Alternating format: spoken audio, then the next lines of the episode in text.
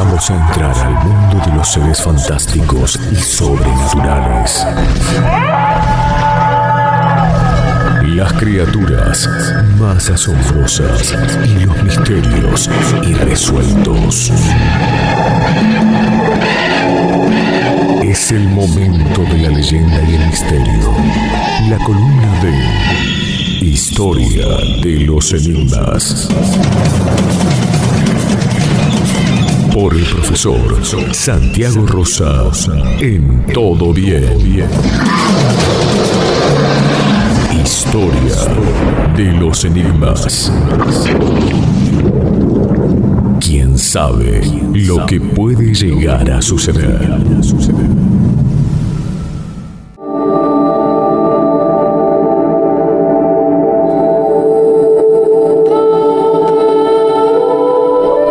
Vuelto él, ha vuelto con sus columnas, el profe Santiago Rosa. Bienvenido Santiago, ¿cómo estás? ¿Cómo los extrañaba? Te extrañamos, Santi. La audiencia, la audiencia todos los sábados me preguntaban, ¿hoy va a estar el profe Santiago Rosa? Bueno, Santiago, ¿qué nos traes para hoy? Hoy un tema inquietante porque a todos les gustan las profecías. Eh, ¿Quién no pagaría por, por saber por anticipado qué es lo que ocurre? Bueno, esa es la idea de hoy. Y vamos a hablar de una profecía que tiene vigencia porque tiene varias partes y todavía no se ha cumplido, y es la profecía de la Virgen de Fátima. Antes de avanzar, quiero aclarar que no voy a hablar dentro del dogma católico, una religión eh, a, la cual respeto mucho y cuyos eh, principios profeso, pero que mm, me permito tomar una distancia como, como investigador del tema para hablar de este misterio de la Virgen de Fátima, que no es otra cosa que el famoso misterio de las apariciones marianas. Las apariciones marianas son las apariciones de la Virgen, que las más conocidas son la Virgen de Guadalupe, la Virgen de Lourdes, la Virgen de Medjugorje, acá en nuestro país la Virgen de Nuestra Señora del Rosario de San Nicolás. Eh, y por supuesto, todas esas apariciones marianas, en algún momento uno dice, ¿cuántas vírgenes hay? ¿Cuántas vírgenes existen? Sí. Y uno puede eh, caer en la confusión. A mí, una monja de claustro, de claustro, eh, que le habían dado permiso para atender a la gente, yo la fui a consultar una vez, eh, era clarividente, mira vos, esa mujer, se llamaba Sor Beatriz Gutiérrez, me dijo, en realidad la Virgen es una sola, pero como es una mujer tiene muchos vestiditos distintos. Y con esa ternura que me explicó, esa, esa imagen me, me, ayudó a resolver eh, por qué existen tantas apariciones marianas, pero en realidad la, la, Virgen es solamente una, que es María, la madre de, de Jesús. -huh. eh, obviamente que todas las apariciones tienen sus, su lado misterioso porque no siempre se le aparecen a personas eh, religiosas ni piadosas. Eh, en este caso se le, apareció, se le apareció en el año 1917 a tres pastorcitos, a, tre a tres niños, dos niñas y un niño en Portugal. El lugar se llama Fátima, por eso se llama eh, la Virgen de Fátima, conocida mejor como Nuestra Señora del Rosario de Fátima. Y entre las apariciones de la Virgen eh, hay a veces una característica particular que se le aparece a niños, a pastorcitos, a, personas inocentes, por aquello también de lo, cual menciona la Biblia, que mm, la sabiduría la pone en manos de los, de los pequeños.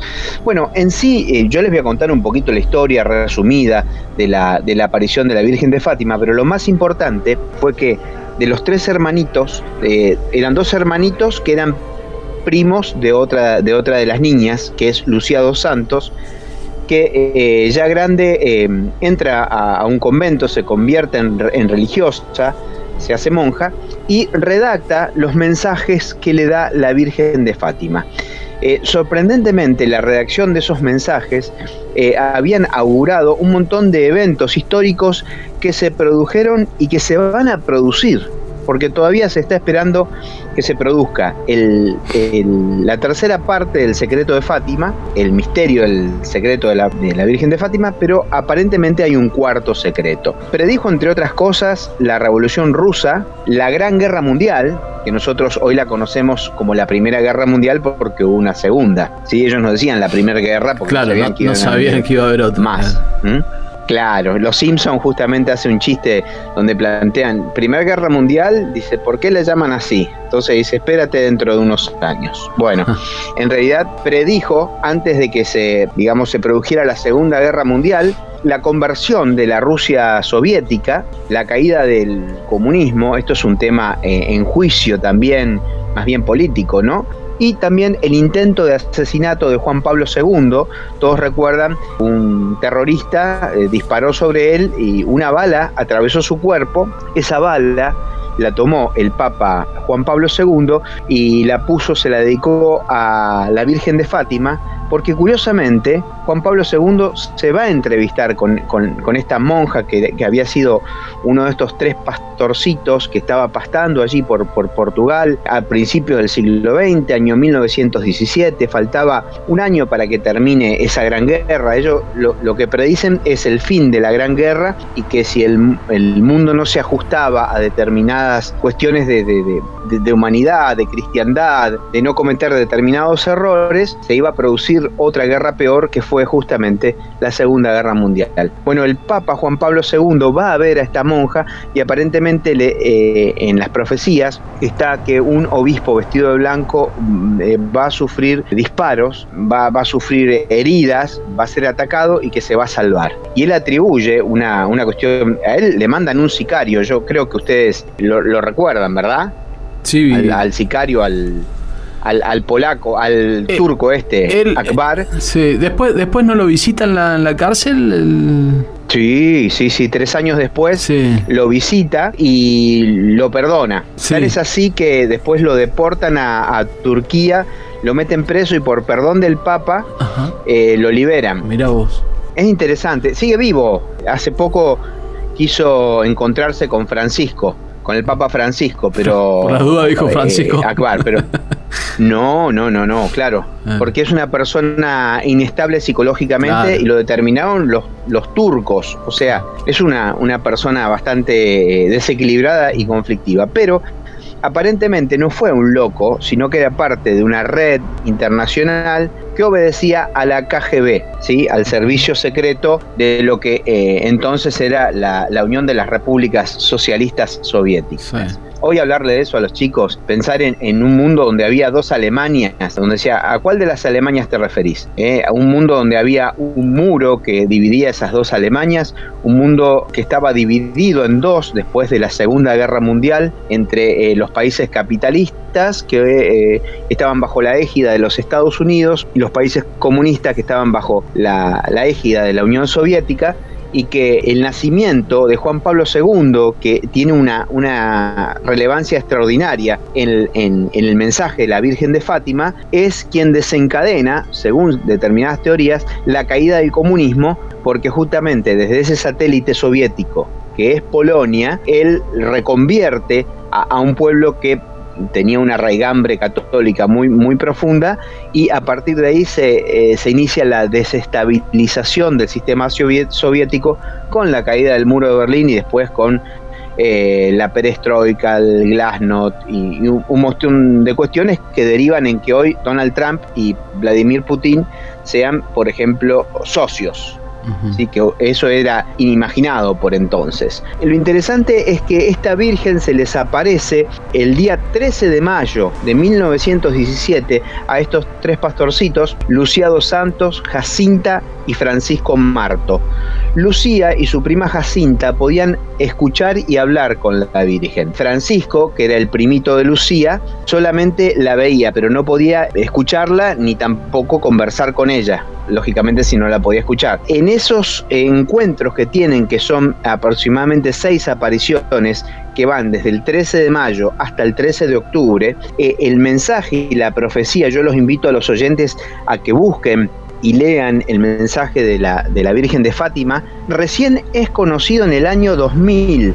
Lo da a conocer el, el, Papa Juan Pablo II, ¿sí? porque trataron por todos los medios de que Sor Lucía develara y solamente lo hizo ante algunos papas y, con algunas restricciones, porque le, dijo que no era el momento en que la humanidad lo conociera, que recién en la década del 60 iban a poder entender, y cuando uno entiende desde la Gran Guerra del 17 hasta la Guerra Fría del año 60, la verdad que eh, en el contexto una persona que hubiera vivido en ese tiempo eh, no hubiera logrado descifrar eh, por ejemplo, que, que se iba a, reacomodar tanto el mundo políticamente, religiosamente, y por otro lado cayera algo tan fuerte como es eh, eh, el comunismo. A ver, entre los oyentes ahora me voy a pelear con, mis amigos los comunistas que me van a decir a dónde cayó el comunismo. Bueno, digamos que eh, la avanzada de, la instalación o la instauración de un bloque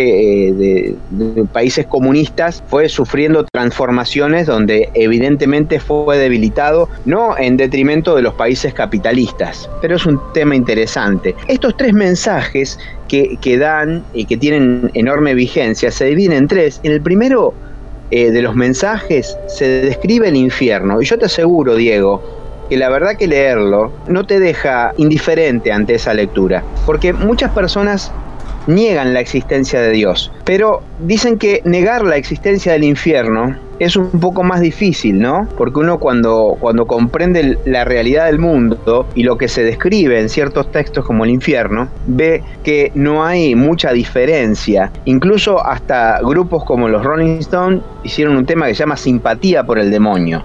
O sea, se tiene a veces hasta una visión romántica de lo que es el infierno y alguien estaría mucho más dispuesto a aceptar que existe el infierno o el demonio, pero no Dios. Y lo que voy a decir puede parecer contradictorio, pero es interesante analizarlo y se lo dejo a la conciencia de cada uno. Negar la existencia del infierno es negar la existencia de Dios.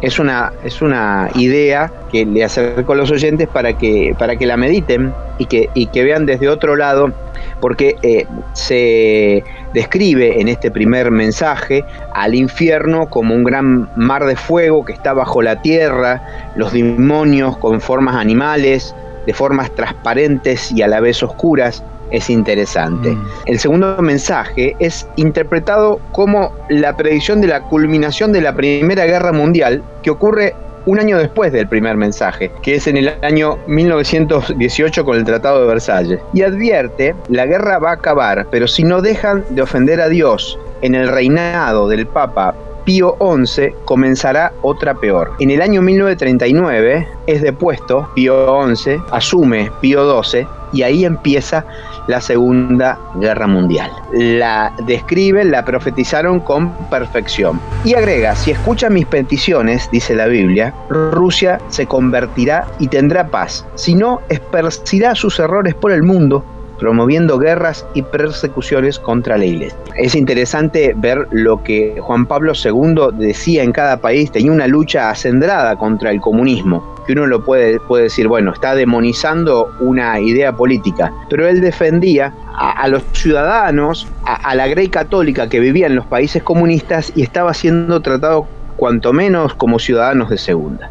Yo sé que políticamente es controvertido eh, lo que estoy diciendo y me alegra que así sea si genera disenso, porque es muy fácil conformar a todo el mundo, pero el tercer secreto es guardado y es objeto de controversia hasta para los católicos mismos, porque se habla de un ocultamiento de ese secreto, se, se habla de que se fragmentó el mensaje, que se ocultó. En el año 81 le preguntan justamente a a Juan Pablo II acerca de, del secreto, el tercer secreto de, Fátima, y él le dice, en vano sería comentar de que los océanos se van a desbordar y van a inundar la tierra destruyéndola. Oh, no.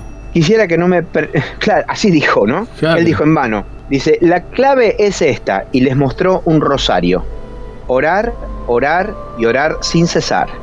Y no me pregunten más por ese secreto. O sea, la verdad que por un lado está negando, está confirmando de que existe una visión apocalíptica, que después se logra conocer parte de ese secreto, que es una visión del Papa subiendo una colina enorme hacia una cruz hecha de alcornoque. El alcornoque es el árbol del cual se extrae el corcho y donde se ve a una serie de religiosos que son acribillados eh, a balazos y a flechazos, casi textualmente te lo estoy comentando, que uno podría ajustar al atentado del Papa, pero no, el, justamente la profecía del atentado del Papa Juan Pablo II, que él en su momento, Akbar le dice, ¿cómo lograste eh, eh, salvarte? porque lo acribilló, lo acribilló a balazos. Y era un sicario, no era un loco que agarró un arma, era una persona que había cometido muchos asesinatos, asaltos a bancos, y el Papa dijo, porque me defendió María. A mí me defendió María, Nuestra Señora del Rosario de Fátima. ¿Sí? Tal es así que le regala la, la bala que está como parte del ornamento de la corona de la Virgen. Hay una cuarta profecía o parte de la tercera, donde lo que cuenta no es muy interesante. Tanto eh, Juan Pablo II como Benedicto XVI, eh, tanto como eh, el Papa Francisco, han ido secularmente hacia Fátima, a, la cueva donde se presentó por primera vez la Virgen de Fátima, la han honrado, la han mencionado, o sea, nunca pasó desapercibida se calcula que eh, no dan a conocer el, sentido apocalíptico que tiene porque sería terrible, digamos, eh, porque genera entre los creyentes un montón de, contradicciones. Pero se habla en esa última profecía de una corrupción interna de la iglesia. ¿sí? Se habla de la apostasía de la iglesia que va a venir a través de los obispos y de los cardenales y de otros escándalos. Eh, se habla de la, de la muerte de un papa y la deposición del papa por parte de un impostor. Hasta ahí. Hasta acá. Hasta ahí llegamos porque se habla de muchas cosas. Eh, es interesante, y ya lo hemos mencionado, yo lo hablaba con un medievalista, que es el profesor Fernando Camarota, de, de acá de la Universidad del Comahue, eh, él enseña justamente el pensamiento medieval y la idea del cristianismo. Y él me decía, ¿vos sabías que para que un papa, digamos, entre en vigencia, tiene que haber muerto su sucesor? Claro. Porque hasta donde yo sé, Benedicto está vivo todavía, ¿no? Claro. ¿Sí? ¿Quién hubiera imaginado que históricamente hubiéramos tenido dos papas? Los dos papas. Hay un montón de la película, la película tenemos dos, papas. sí, sí. Exacto. Bueno, esa, esa película hace razón a que hay dos papas. hay dos papas, uno que eh, relegó sus funciones, eh, pero bueno, fue instaurado el otro papa, que es el Papa Francisco. Y Carol Boistila, que era el nombre de Juan Pablo II, rompe con una larga tradición de, papas italianos y es el primer papa después de mucho tiempo eh, extranjero, un papa polaco, después va a venir un papa alemán y después va a venir un papa argentino pensémoslo, si todos estos datos que estamos tirando, como una especie de elementos irresueltos que no nos va a dar el tiempo porque queremos ir cerrando la columna, no nos animan a investigar a fondo cuáles son las profecías justamente de la Virgen de Fátima y a encontrar similitudes en la historia y a tratar cada uno en su casa de armar este rompecabezas que nos sirva para entender de que hay un futuro. Lo más importante y el mensaje de fe y de esperanza es que cuando la Virgen se aparece a estos tres pastorcitos en el año 1917, les profetiza que se van a morir dos de ellos. Los dos primitos de Lucía murieron. Murieron tempranamente. Cuando ella se, aparece la Virgen, los pastorcitos tenían entre 10, 9 y 6 años. Mueren justamente por una gripe, por la gripe de la influencia española en el año 1919 y 1920. La única sobreviviente es Lucía, que también falleció, pero ya de grande, ¿sí? muy buscada por los papas, eh, estaba enclaustrada. Algunos dicen que eh, no le daban permiso de hablar en Pero la Virgen, que profetiza la muerte de, de los dos niños, les dice que en realidad ella les cuenta, vos imagínate que les cuenta cómo era el infierno a tres niños, uno de seis, uno de nueve y uno de diez. Y no tres niños como los de ahora, que, ven películas, que ven series, que, que, ven personajes donde los demonios son sus héroes. No, no, no, eran tres chicos casi analfabetos, tres pastorcitos, y les contó eso. Pero ¿saben qué les dijo? Yo les cuento cómo es el infierno, pero también les digo cómo se van a poder salvar. Y les dio pautas bueno, las claves que le dio están dentro de las prácticas del credo católico, por supuesto. Pero ese es el mensaje. ¿Por qué existen las profecías? Porque existe la posibilidad de que la humanidad se redima. LU5 Podcast.